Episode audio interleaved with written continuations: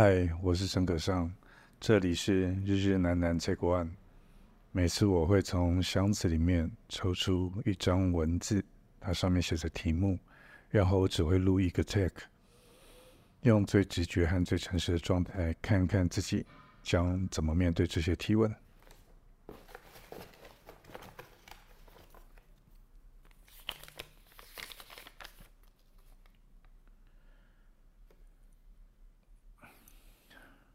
好，哇哦，这个题目我可能会回答的很快，很短。好，这个题目叫做“一二三四五六六个字”，面对情绪勒索。面对情绪勒索，意思应该是想要问我怎么面对，我怎么面对情绪勒索。呃，好，我必须先讲我最直觉跟诚实的。就是我觉得情绪勒索很像是一个很新的字眼，他在这五年、八年、十年开始变成一个像显学一样，大家常常在讨论，然后在言谈中会冒出谁谁谁情绪勒索我，谁谁谁情绪勒，我要我要我不想要被情绪勒索，种种。呃，这是个新字眼，然后有曾经有试着去阅读。一本有关于情绪勒索的书，但是我并没有看完。啊、我依稀记得没有看完的理由是，这个世界好像在近代或者近五年、八年、十年，似乎一直在教育我们，人应该要活得很个人主义，很很中性，然后，嗯。很为自己的身心灵的感官、感觉、感受而照顾自己，要出要从这个点来出发，因此去看待外部面对的种种。那这个所谓外部面对的种种中，就包含了情绪勒索。这个字眼本身，情绪是中性的，勒索并不觉得是中性的啊，但是它加总起来，它会变成一个，它是个负面词。情绪勒索，嗯，但其实我没有办法真心的，呃，负面的看待所谓的情绪勒索，嗯，这可能不能够太容易讲故事，但是我当然可以从我曾经经历过所谓人生成长中的情绪勒索，其实不外乎家人嘛，同事嘛。然后，情人嘛，你有情感那的人，朋友嘛，就是都来自于一个情感关系，有有有一定基础的状态下，情绪勒索才能够遂行，或者情绪勒索的状态才会发生。嗯，但是我一直对于这样的负面词是认为它是一种错认或者一种误读。因为对我来讲，没有人喜欢被情绪勒索，也没有人喜欢去用情绪勒索他人。但是它为什么会发生？我觉得它的本质是因为你需要我，你渴望我也需要你，然后，对，就是这样。它的它的来由，其实我觉得是一个我的存在，对你来说是有意义、有价值的，因此你要把一堆的情绪倒给我，然后要希望我用这样的情绪来理解这样的情绪而配合你。嗯，我并不会太负向的看待这样的感受，相反的，我可能会认为。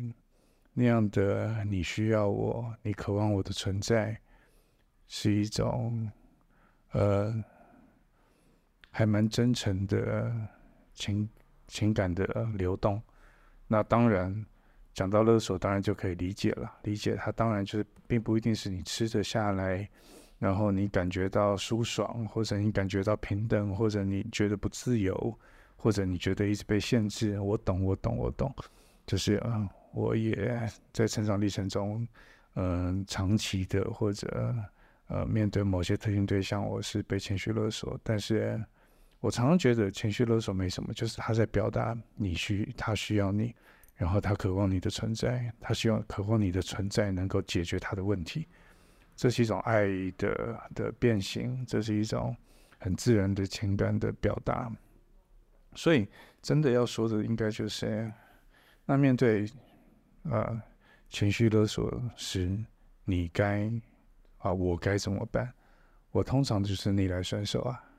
然后，某程度上，我会呃，甚至会花更大的力气去理解那样的需求跟渴望。究竟为什么我重要？为什么我能够对你？你会觉得我能够提供功用？然后我怎么陪你一起好面对这样的状态？然后，但是当然，并不是每一次都成功。呃，我觉得情情绪勒索就是你们两个之间关系的写照啊。然后这个写照能够从呃几年几月几号写到几年几月几号，它就是一个你们之间天然的故事。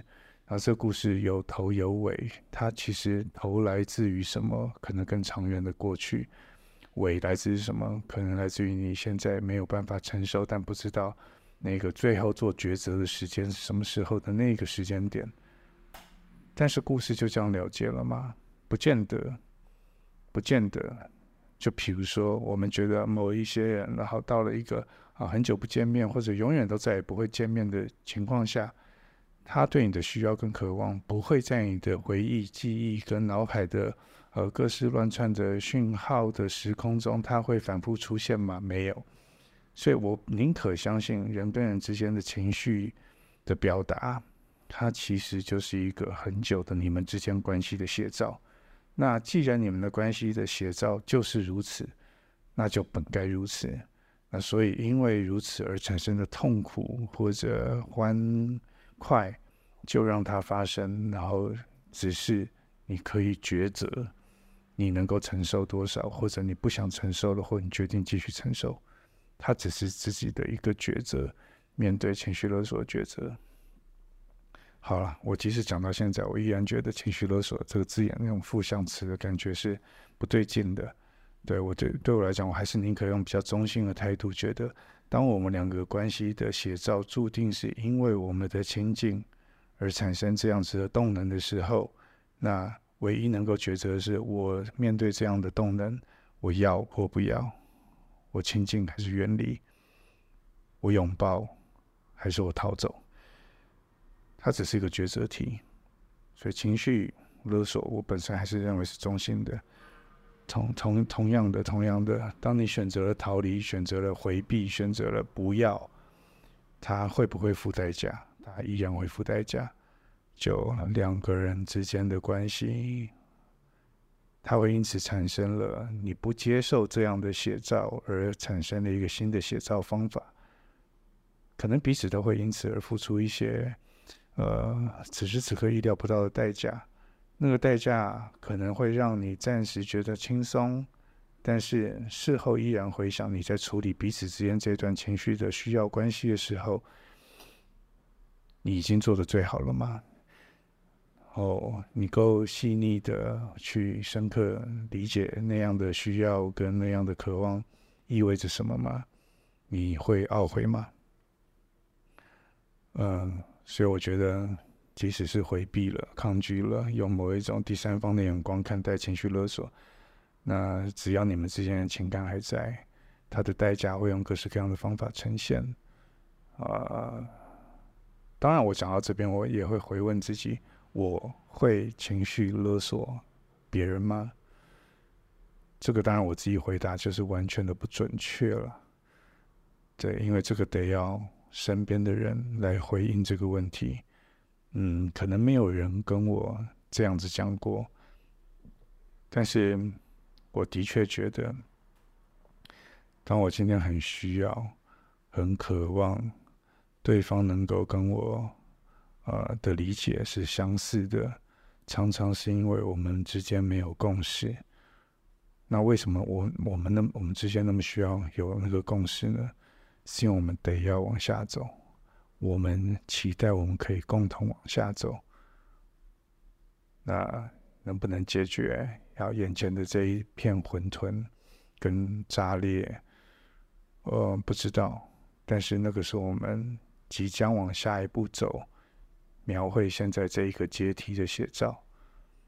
嗯，呃，所以我想说的是，我尽量不用情绪勒索，我会认为是一种，呃，人的一种共同往前走的情绪表达。那我并不是一个崇尚个人主义的人，我也并不是认为人要活得多么的舒爽自在。然后中性，我觉得人生的遭逢本来就是出乎意料，人生本来的很多努力就是就是得努力，也就会承受徒劳无功的代价。那么，所有因为亲近的关系而产生的情绪，你可以抉择怎么面对，但是你永远没有办法。像擦黑板一样一笔抹去，他会再用新的形式维系你们之间的关系，因为你们彼此是亲爱的人。好，我回答到这边。